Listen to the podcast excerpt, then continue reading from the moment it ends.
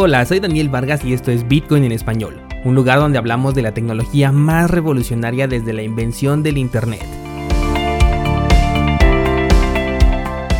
¿Crees que estoy exagerando? Ponte cómodo y déjame ser tu guía en un camino sin retorno, el camino a la descentralización.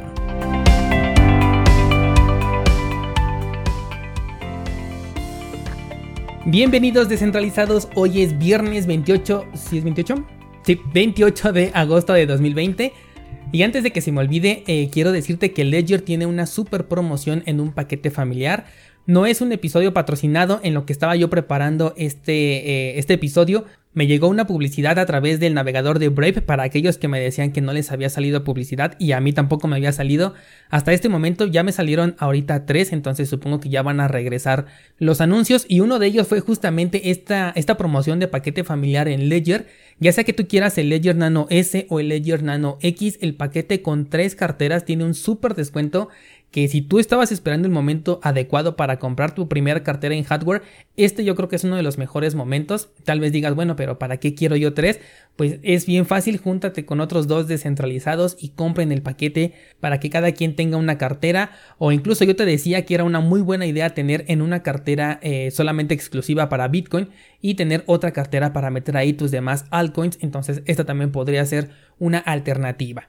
Busca el enlace aquí en las notas del programa. Recuerda únicamente comprar en la página oficial para tener una mayor seguridad en tus criptomonedas, ¿vale? Ahora sí vamos con el episodio. Si le hacemos un zoom al precio de Bitcoin en un marco temporal de una hora, vamos a ver que hubo un poco de volatilidad el día de ayer que seguramente tuvo que ver con el anuncio de la Reserva Federal. Ya vamos a hablar de eso en un momento, pero si vemos el precio ya en un rango de 4 horas o más grande, pues el precio no se ha movido mucho, se puede decir que sigue aburrido, aún mantengo la postura de que visitaremos unos niveles más bajos, por ahí de 10.500 se ven interesantes, e incluso podríamos visitar niveles por debajo de los 10.000. Aunque ojo porque esto podría ser solamente de manera fugaz, así que si te interesa comprar Bitcoin a esos precios, yo creo que sería una buena idea colocar un par de órdenes de compra. También las criptomonedas alternas, las altcoins, tienen rebajas de verano en este momento. Muy interesante lo que veo, por ejemplo, en Cardano, eh, en BAT tuvo ya un retroceso importante eh, desde el punto máximo que, que alcanzó apenas la semana pasada, que yo te estaba justamente haciendo un comentario al respecto. Así que no está de más aprovechar para incrementar tus posiciones en cualquier moneda que sea de tu interés. Con mira en el largo plazo, analízalas porque ahorita hay muy buenos em, momentos para poder comprar. Y antes de pasar con las noticias o con la noticia, porque hoy solamente quiero hablarte sobre lo que ocurrió con la Fed del día de ayer, eh, quiero comentarte algo que percibí. Y es que me han preguntado ya mucho, de verdad bastante, sobre la criptomoneda de Polkadot. Hoy no voy a hablar todavía sobre esta moneda, todavía no termino de analizarla. Ya la próxima semana, ahora sí te doy mi opinión al respecto. Pero algo que me di cuenta, no solo con esta moneda, sino con muchas otras, eh, y sobre todo con las DeFi, eh, es la enorme diferencia que existe entre la forma de presentar el proyecto como lo hace Bitcoin o presentar el proyecto como lo hace cualquier otra criptomoneda.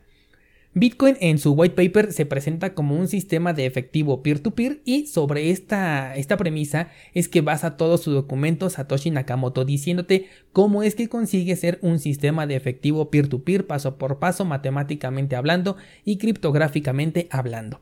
Pero los proyectos que vemos hoy en día están extremadamente adornados para escucharse mucho más atractivos de lo que realmente son y eso está provocando también que se infle la burbuja de las criptomonedas. Hace algún tiempo tuvimos un episodio aquí en el podcast donde te dije que efectivamente las criptomonedas están conformando una burbuja porque solamente las estamos viendo de manera especulativa y clara muestra de ello es que desde el white paper se nota que lo que quieren es que inviertas, que metas dinero, pero no realmente están buscando una solución como por ejemplo lo hace el white paper de Satoshi Nakamoto con Bitcoin. Estuve revisando el día de ayer varios white papers porque esa es la forma en la que se debe de analizar cualquier proyecto que quieras y la verdad es que están llenos de, las siguientes palabras. Encontré, a cada rato mencionaban blockchain, evolución, revolución, revolucionario, futuro, innovador. Y luego comienzan a decir que son blockchains de segunda generación, 3.0, 4.0, la evolución mejor que Bitcoin, etc. Vaya que utilizan más adjetivos para describir lo impresionante que es el proyecto que palabras utilizadas para expresar el, problema que está solucionando y de qué manera lo soluciona, ¿no? Paso a paso, tal como lo hace el white paper de Bitcoin que nos dice, este punto lo solucionamos así, este otro problema lo solucionamos con esta otra solución que tomamos del documento de tal persona y así con cada punto, ¿no? Ya tuvimos un episodio en el pasado donde analicé eh, paso por paso todo lo que es el white paper, se llama Palabra de Satoshi, por si no lo has escuchado, te recomiendo que lo escuches. Bueno, pues eh, esto que estuve leyendo me recordó mucho a las presentaciones de Apple.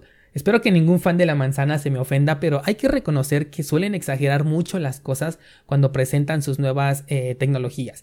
He escuchado muchas presentaciones sobre Apple y por ejemplo yo recuerdo cuando presentan eh, el nuevo sistema operativo y, y escuchas tú la presentación y están llenos de las palabras amazing, awesome, beautiful, incredible, excellent. De hecho, hasta puedes encontrar algunos videos en donde hacen recopilaciones y, nada más te, te, cortan todas estas partes y te das cuenta del excesivo uso que le dan a estas palabras para meterse en tu cabeza y dejarte bien claro esto, ¿no? Que tienes un producto increíble frente a tu pantalla. Y cuando volteas a ver esta pantalla y, ves el qué es lo que están hablando, te das cuenta que simplemente están hablándote de un widget que puedes colocar en la pantalla, tal como lo hace Android desde el 2010. Pero esa es la mercadotecnia de Apple, ¿no? Esa es la forma en la que vende. Y de esta forma es, la que creo que nos están vendiendo ahora las criptomonedas. Nos están diciendo todos estos adjetivos, nos están utilizando términos en inglés como Machine, Learning, como eh, Internet of Things todos estos términos que hoy en día están de moda, pero que solamente los están utilizando eh, tal, tal como te, expliqué ahorita con el ejemplo de Apple, ¿no? Simplemente como mercadotecnia y no porque realmente eh, tenga esa tecnología, la esté explotando o la esté utilizando para resolver algún problema existente.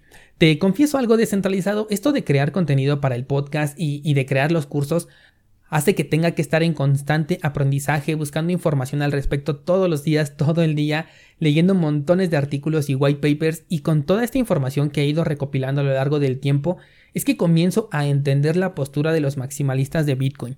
O sea, no lo soy, o tal vez sea un maximalista de closet, no lo sé, pero entiendo perfectamente por qué estas personas no creen en ninguna otra criptomoneda y la verdad es que ni siquiera tengo algún argumento para poderlos contradecir por todo esto que voy recopilando con la información que leo.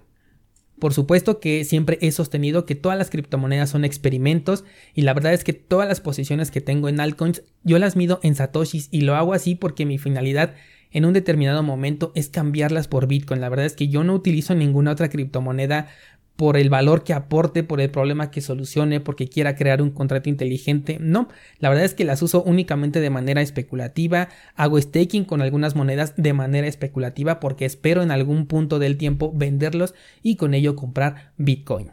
Así que te invito a que analicemos a las criptomonedas quitándoles todo el adorno que les ponen hoy en día y siendo conscientes de una de dos cosas, o que nos interesa solamente de manera especulativa porque puede darnos ganancias, o porque realmente pueden en el futuro aportar un valor al mundo real y créeme que si te basas únicamente eh, en el valor a futuro, es probable que no encuentres un solo proyecto que de verdad resuelva un problema hoy o por lo menos en los próximos 10 años.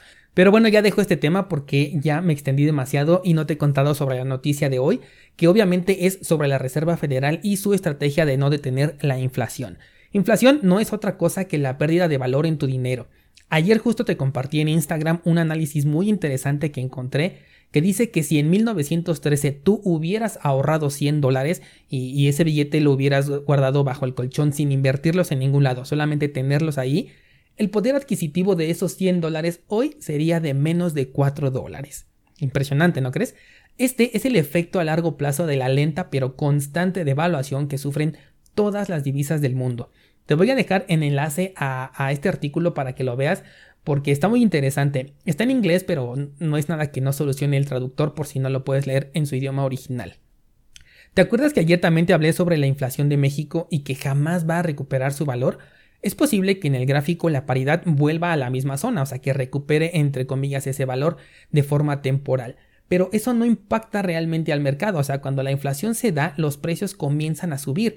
Y cuando el precio en el gráfico regresa a un punto anterior, o sea, entre comillas, se recupera, los precios de los productos y servicios, la canasta básica, todas las necesidades, no, no bajan estos precios, se mantienen. Y es cuando entramos en una aparente estabilidad pero de ninguna manera bajan porque saben perfectamente que tarde o temprano el mercado volverá a caer y no tendría chiste estar bajando el precio para después una vez más subirlo porque eh, se enojarían los consumidores. Es mejor que mantengan el precio estable, hasta pueden hacer mercadotecnia alrededor diciendo hemos mantenido nuestros precios durante los últimos 5 años, pero eso simplemente es porque el mercado ha tenido una ligera recuperación, pero eventualmente va a volver a caer y los precios van a volver a incrementar. Eso es algo que no se va a poder detener en ningún momento mientras sigamos con el mismo sistema económico.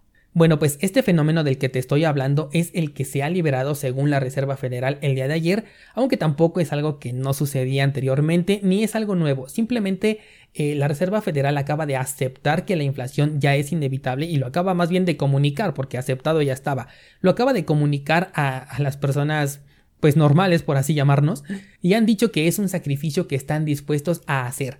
Claro, porque para ellos solamente les cuesta dar un enter, pero son justo este tipo de acciones las que exterminan a toda una clase social. Ya van varias veces que leo en diferentes artículos que muy pronto o en los próximos años va a desaparecer la clase social media. ¿Y qué va a pasar con esta clase social? Pues va a formar parte de cualquiera de las otras dos, dependiendo de tus decisiones. Por ejemplo, si tú escuchas Bitcoin en español y tomas acción, es muy probable que pases a formar parte de la clase alta. No hablo de ser rico, hablo de tener un poco más del dinero del que se necesita para vivir cómodamente y por cómodamente eh, es un rango bastante amplio, esto depende completamente de tu estilo de vida. Pero por el otro lado, si no escuchas Bitcoin en español, pero sobre todo si no tomas acción, puedes pasar a formar parte de la clase baja, aquellos que gastan más dinero del que pueden ingresar con su actividad laboral. Esto es lo que provocan las decisiones eh, como las de ayer de la Reserva Federal te están advirtiendo que el sueldo que vas a tener el año que viene va a ser el mismo en cantidad, o sea, la misma cantidad de billetes, pero no en valor, que por eso vas a tener que trabajar horas extras o buscarte una fuente de ingresos adicional, que eso ya lo deberías hacer desde hoy, por cierto, pero que es un hecho que no te va a alcanzar para vivir como lo haces hoy en día dentro de un año porque recuerda que la inflación afecta a todos los productos y servicios, mientras que el aumento que tú puedes percibir de manera anual por causa de la inflación es solamente en uno, solamente aplica a tu único ingreso. Imagínate un 3% de aumento a tu único ingreso para solventar el incremento del 3% en el mejor de los casos, pero para todos y cada uno de los productos y servicios que consumes día con día. Obviamente es algo completamente insostenible. Esa es la versión traducida del lenguaje político financiero al lenguaje humano de lo que ocurrió el día de ayer con el mensaje de la Fed del señor Jerome Powell. Y es por eso, o al menos yo así lo asumo, que en un marco temporal de una hora Bitcoin tuvo movimientos repentinos, porque curiosamente coincidió más o menos con eh, la hora en la que se dio este, este comunicado. Es por eso que mi tío también se tragó sus palabras de que el oro no sirve. Me refiero a mi tío Warren Buffett y prefirió estar en break-even, o sea, estar en equilibrio, que perder o aún peor, prefirió no ganar que invertir en cualquier otro lado. La acción de este señor significa que en el sector tradicional en este momento no hay en dónde meter tu dinero. Ya para que la alternativa de este señor sea no perder en lugar de buscar una ganancia, eso quiere decir que el sector tradicional está en la cuerda floja completito. Nosotros tenemos una cierta ventaja con respecto a este señor y es que le hemos dado nuestra confianza a Bitcoin. Sin despegar los pies de la tierra, bien conscientes de que cualquier cosa puede pasar porque estamos en una tecnología emergente, pero aún así confiamos en que es nuestra mejor carta y la estamos jugando. Desde el punto de vista fundamental, el escenario pinta positivo para las reservas de valor oro, plata y Bitcoin. Hay varios economistas que sostienen esta hipótesis y los resultados se están viendo muy claramente en los precios de estos tres activos, por supuesto con Bitcoin a la cabeza. Así que bueno, nosotros con Bitcoin y la Reserva Federal diciendo que el 2% ya no es el techo del límite de la inflación para los próximos años y que está dispuesto a correr este riesgo. ¿Qué opinas al respecto descentralizado? Pónmelo en los comentarios. Esto es todo por el día de hoy y por esta semana, pero nos escuchamos el lunes con más información del mundo cripto y no olvides que tienes un descuento temporal en eh, la cartera de Ledger en un plan familiar. Tienes el enlace aquí en las notas de este programa.